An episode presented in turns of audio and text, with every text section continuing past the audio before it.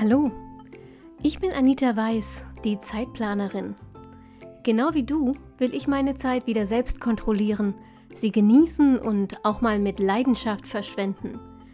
Deshalb teile ich hier im Zeitplanerin Podcast meine Lieblingstools und Methoden aus dem Zeit- und Selbstmanagement mit dir. Mit dieser neuen Episode wünsche ich dir jetzt richtig viel Spaß und eine gute Zeit.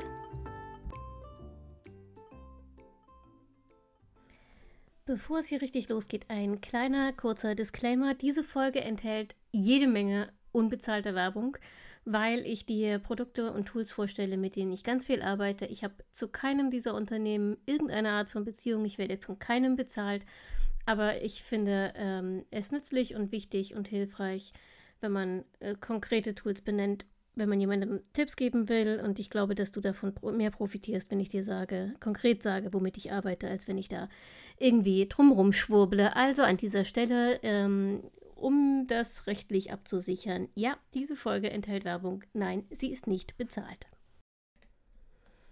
Hallo, wie schön, dass du dabei bist bei meiner ersten mh, hm, ziemlich persönlichen Folge. Nein, irgendwie sind die alle persönlich. Aber es geht heute jedenfalls um meine ganz persönlichen Tools und Methoden, die ich für mein Zeit- und Selbstmanagement benutze. Wobei ich das ein bisschen einschränken muss und äh, korrekterweise sagen muss, die ich im Moment für mein Zeit- und Selbstmanagement benutze. Denn bei mir ist das tatsächlich so, dass sich das relativ häufig wandelt ich habe einen ganzen Koffer voller Tools und Methoden und ich ziehe aus diesem Koffer immer jeweils diejenigen, ähm, die für meine aktuelle Lebenssituation, für mein aktuelles Projekt, für meine jeweilige Stimmung ähm, passend sind. Und das kann durchaus sein, dass das, was ich euch heute sage, in zwei Monaten schon nicht mehr gilt. Aber das macht ja nichts. Dann machen wir einfach eine neue Podcast-Episode dazu. Und äh, das bedeutet ja auch nicht, dass die Tools, die ich dir gleich vorstelle, die ich euch gleich vorstelle, für den Mülleimer sind oder so, sondern einfach, dass sie ähm, wie alle Dinge im Leben ihre Zeit haben, jedenfalls bei mir. Ich bin ein Scanner, ich springe gerne ein bisschen hin und her. Und so ist das auch bei meinen Tools und Methoden, damit mir nicht langweilig wird äh, muss ich immer mal wieder was Neues ausprobieren und davon profitiert ihr, denn wenn ich was Neues ausprobiere, dann kriegt auch ihr neuen Input und ähm, damit haben wir alle gewonnen. Juhu! Was benutze ich also im Moment ähm, für mein Zeitmanagement? Ähm, nein, warte, bevor ich damit anfange, noch ein, ein Hinweis äh, für dich. Ich stelle dir heute sozusagen mein aktuelles Toolset vor, aber mir ist wichtig, das nochmal zu betonen.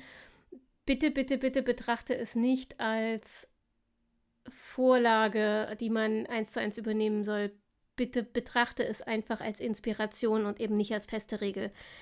Es ist sehr, sehr gut möglich, dass du andere, dass du mehr oder weniger Tools brauchst als ich. Und wie immer gilt, im Zeitmanagement ist alles individuell. Stell dir also auch deinen ganz individuellen persönlichen Werkzeugkoffer zusammen.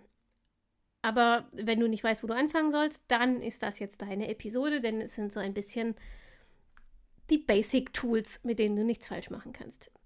Tool Nummer eins, ich bin mir sicher, dass du es auf die eine oder andere Weise schon benutzt, ist der Kalender. Der mein Kalender ist übrigens eines der ganz, ganz wenigen Dinge, die ich in digitaler Form benutze. Ansonsten bin ich bei meiner Planung und Organisation zu, ich würde sagen, 90 Prozent analog unterwegs. Einfach weil ich A, eine echte Leidenschaft für schöne Papeterie habe. Ich weiß nicht, wie viele Notizbücher ich hier stehen habe, nur weil ich das Papier so toll oder den Einband so wunderschön finde. Ähm, dasselbe mit Stiften und Füllern. Wobei ich mit Füllern so eine Hassliebe verbinde. Ich schreibe total gerne mit Füller, aber ich schreibe so winzig, dass ich EF, also extra feine Federn brauche und die kratzen entweder oder trocknen extrem schnell aus oder sind eigentlich nicht EF, sondern für meine Verhältnisse eher eine ganz normale M-Feder. Egal, ich schweife ab. Also Kalender ist eines der ganz wenigen Dinge, die ich digital benutze. Ich nutze den Google-Kalender, weil ich den über alle Plattformen, Rechner, Handy, alles Mögliche synchronisieren kann. Und weil er quasi überall ähm, einbaubar ist hat ist, ist, keine Ahnung, hat sich irgendwann mal so ergeben und ich bin dabei geblieben. Reine Faulheit hat sich für mich bewährt. Warum wechseln? Früher habe ich äh, einen Buchkalender gehabt, einen Buchkalender benutzt, jedes Jahr neun, weil ich eben meine Planung am liebsten handschriftlich mache. Und theoretisch bräuchte ich keinen Kalender, weil ich ja mit Bullet Journal plane und das eigentlich auch ein Tool für die Terminplanung ist. Aber das hat für mich einfach nicht besonders gut funktioniert. Ich muss Termine relativ oft verschieben und das ist mir handschriftlich, egal ob im Kalender oder im Bullet Journal, einfach zu aufwendig und ich mag das nicht. Ich finde, das sieht hässlich aus, wenn man dann durchstreicht und ähm, das woanders wieder hinschreibt und dann hat man so wenig Platz, weil da so viel durchgestreicht. Ach, keine Ahnung. Fand ich einfach nicht, nicht praktikabel und nicht schön. Deshalb habe ich mich irgendwann ähm, für einen digitalen Kalender entschieden und auch, weil ich digitale Kalender, jedenfalls zumindest theoretisch, mit meinem Mann teilen könnte. Ähm, und deshalb benutze ich also vor allem für die Langfrist-Terminplanung einen digitalen Kalender. Ähm, kurzfristig, also entweder Wochen- oder Tageweise. Im Moment benutze ich ja nur Dailies äh, im Bullet Journal und keine Wochenübersichten. Da sind dann auch die Termine wieder drin. Also das heißt, wenn ich abends meine Planung mache, dann übertrage ich aus dem Kalender die Termine für den jeweiligen Tag auch ins Bullet Journal, einfach damit ich mit den Aufgaben und Vorhaben ähm, und den Terminen eine vollständige Übersicht über meinen Tag habe an einem Ort. Genau. So. Damit sind wir auch schon bei Tool Nummer 2 und das ist eigentlich mein Tool Nummer 1, ähm, nämlich meine Schaltzentrale für meine Organisation und meine Planung ist mein Bullet Journal. Es ist der Dreh- und Angelpunkt meines Zeitmanagements und meines Selbstmanagements. Im Bullet Journal organisiere ich vor allem meine Aufgaben, aber hier sind auch Ideen und Projekte, ähm, also so Inspirationslisten und solche Sachen. Es gibt eine Übersicht für die Zeitplanerin, ähm, Story- und Beitragsideen für Instagram. Es gibt eine Übersicht, welchen Content ich wann, an welchem Tag, auf welchem Kanal veröffentlichen will ähm, sodass ich also genau weiß, wo ich stehe, was ich noch vorbereiten muss, was ich schon vorbereitet habe. Es gibt äh, Listen über Bücher, die ich gelesen habe, Bücher, die ich lesen möchte. Es gibt äh, Geburtstags- und Wunschlisten. Also keine Ahnung, es ist einfach alles in diesem Notizbuch, in diesem Bullet Journal. Und das ist genau das Tolle. Es ist alles an einem Platz. Ich weiß genau, wo ich finde, wenn ich irgendwas suchen muss. Ähm, und ich habe das äh, quasi immer dabei.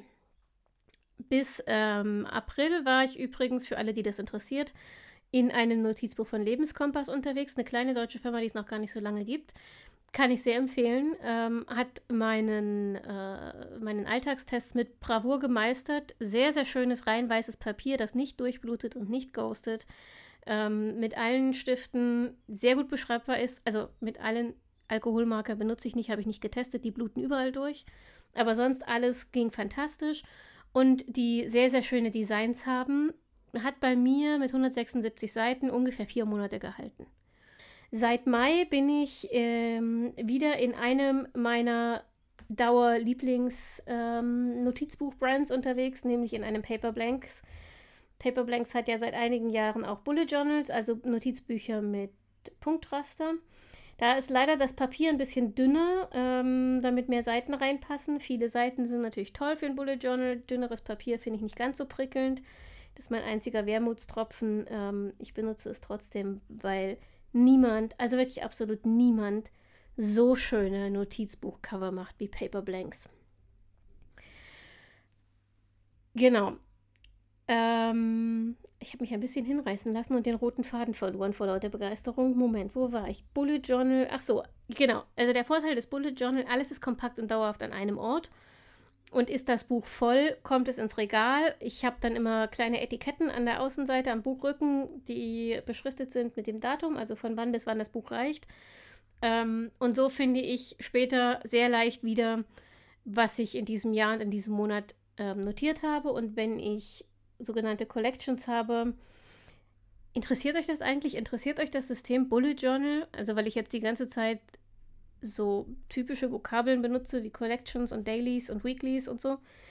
Ähm, wenn euch das interessiert, schickt mir doch mal eine Nachricht auf Instagram oder ähm, an info.zeitplanerin.de oder ähm, auf Apple Podcasts als Bewertung, wie auch immer. Ihr findet schon eine Möglichkeit. Mm, und lasst mich wissen, ob ihr euch zum Thema Bullet Journal mal eine eigene Episode wünscht, dann mache ich das mal in aller Ausführlichkeit. Äh, ja. Jetzt nur, also wenn es Listen gibt, die ich in einem im nächsten Buch weiterführe, dann gibt es Möglichkeiten, Querverweise auf den Seiten zu machen. Alles in allem ist es also sehr viel weniger kompliziert, als es klingt mit mehreren Büchern im Jahr. Du findest alles sehr schnell wieder, was alles an einem Ort.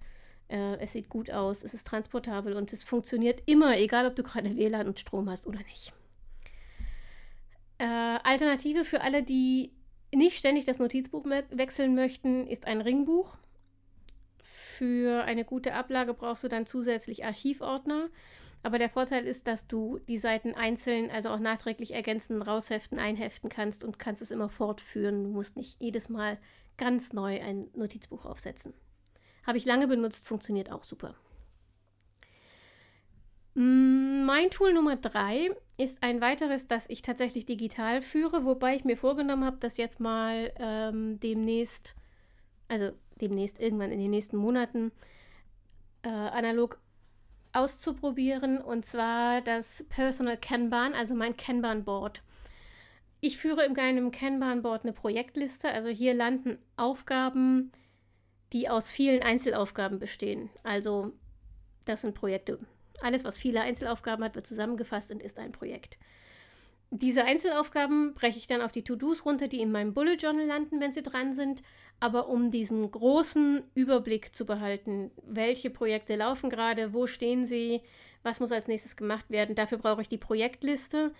Und ähm, die lässt sich, finde ich, digital schöner umsetzen, weil ähm, ich die Unteraufgaben hin und her schieben und abhaken und ergänzen kann, ohne dass es hässlich aussieht und so, wenn welche dazukommen, von denen ich am Anfang noch nichts wusste. Dann ist es digital kein Problem, das hübsch abzubilden. Analog sieht das schnell unübersichtlich und unordentlich aus. Ähm, dieses Kanban-Board zeigt mir auf einen Blick, welche Schritte nötig sind, um das Projekt zu beenden und wo ich im Projektverlauf stehe, weil Kanban ich weiß nicht, ob, ja doch, ich gehe davon aus, dass ihr das kennt. Wenn nicht, es folgt dazu irgendwann demnächst auch nochmal eine separate Folge zu Personal Kanban, wo ich das System ausführlich erkläre.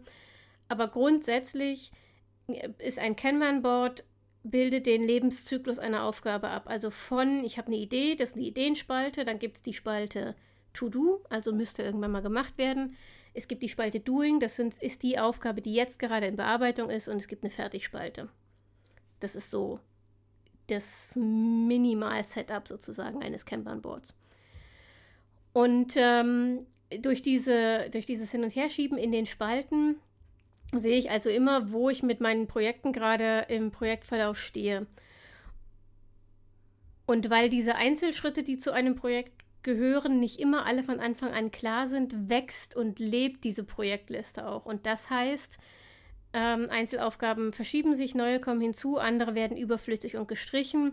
Und wie gesagt, das lässt sich für mich digital schöner abbilden ähm, als analog. Aktuell teste ich für mein Kanban-Board und für tausend andere Sachen Notion. Ähm, mich begeistert, dass man darin irgendwie alles gleichzeitig machen kann. Also da ist meine Rezeptsammlung drin, die Themensammlung für die Zeitplanerin, ein Kalender, ähm, mehrere Kanban-Boards in meinem Fall und äh, ich habe noch längst nicht alle Möglichkeiten ausgeschöpft. Also die schiere Menge an, an Möglichkeiten in Notion fasziniert mich wirklich. Aber ähm, wenn du nur ein digitales Kanban-Board suchst, dann ist Trello meiner Meinung nach die bessere Empfehlung, weil Trello so ein paar Details hat, die die Arbeit mit Kanban erst so richtig, richtig gut machen. Ähm, ich sage dazu nur Labels und Fälligkeitsdaten, das löst Trello für mein Dafürhalten sehr viel geschickter und eleganter, als das Notion kann. Jedenfalls im Moment. Mein letztes Tool, das ich dir heute vorstellen will, ist total banal eigentlich, aber logisch. Es ist meine Uhr. Ist irgendwie hm, nachvollziehbar, wenn es um Zeitmanagement geht, muss auch irgendwo irgendetwas stehen, mit dem man eine, die Zeit im Blick haben kann. Also brauche ich eine Uhr.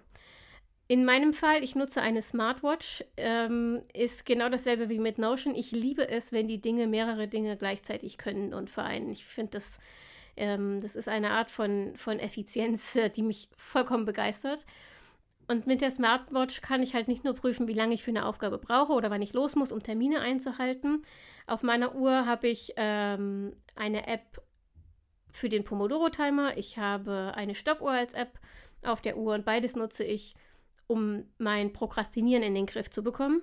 Das funktioniert mal so, mal so. Aber ich habe zumindest die Tools immer am Handgelenk, egal wo ich bin, und kann das jederzeit einsetzen, wenn ich das Gefühl habe, ich muss jetzt irgendwie eine Pomodoro-Einheit einschieben, um mich zu motivieren ähm, und so weiter. So, das sind im Prinzip meine Haupttools, ähm, die ich brauche, um mein Zeitmanagement zu organisieren. Das ist sozusagen meine Hardware. Dazu kommt die Software. Die Software sind meine Methoden. Und die Methoden, das ist das, was ich eingangs erwähnt habe, die Methoden ändern sich und die ändern sich bei mir wirklich sehr regelmäßig. Dazu verspreche ich euch nochmal eine separate Folge, in der ich euch dann vorstelle, mit welchen Methoden ich aktuell am häufigsten und am erfolgreichsten arbeite. Für heute soll es das gewesen sein, für heute erstmal nur die Hardware. Das ist sozusagen deine Basisausstattung, eure Basisausstattung für ein erfolgreiches Zeitmanagement. Die Uhr, der Kalender, ein Personal Kanban Board, wenn du viel brauchst. Also Personal Kanban ist so ein nice to have, aber kein must have. Wenn du nur wenig Aufgaben hast, ist das mit Kanonen auf Spatzen geschossen, aber ausprobieren kannst du es trotzdem. Ähm, und das Bullet Journal, wenn dir das liegt, wenn dir das nicht liegt, dann eben die simple To-Do-Liste. Ich bin gespannt, ob ihr mit dieser äh, Auflistung was anfangen könnt. Lasst mich gerne mal wissen, was eure wichtigsten Tools für euer Zeitmanagement sind. Wie habt ihr eure Zeit am besten im Griff? Was braucht ihr dafür? Ähm, Erzählt mir gerne direkt äh, in den Kommentaren unter dem Skript zu dieser Episode auf www.zeitplanerin.de. Ähm, ihr findet die Episode unter zeitplanerin.de slash Zeitmanagement-Tools. Oder schickt mir eine Nachricht ähm, oder einen Kommentar auf Instagram. Da freue ich mich sehr. Da ist im Moment auch ähm, ganz viel Austausch möglich mit anderen Interessierten aus der Zeitplanerin-Community. Komm gerne dazu. Ich freue mich riesig. Aber auch wenn du es zwischen uns halten möchtest, dann schick mir doch einfach eine Mail an info.zeitplanerin.de oder schau auf Facebook da vorbei. Auch da findest du mich als Zeitplanerin. Wenn ich bis dahin nichts von dir höre, freue ich mich auf jeden Fall, wenn du nächsten Montag wieder mit dabei bist bei der nächsten Episode vom Zeitplanerin Podcast. Und bis dahin wünsche ich dir eine ganz tolle Zeit. Pass gut auf dich auf in diesen Pandemiezeiten und denk immer daran, deine Zeit ist genauso wichtig wie die der anderen.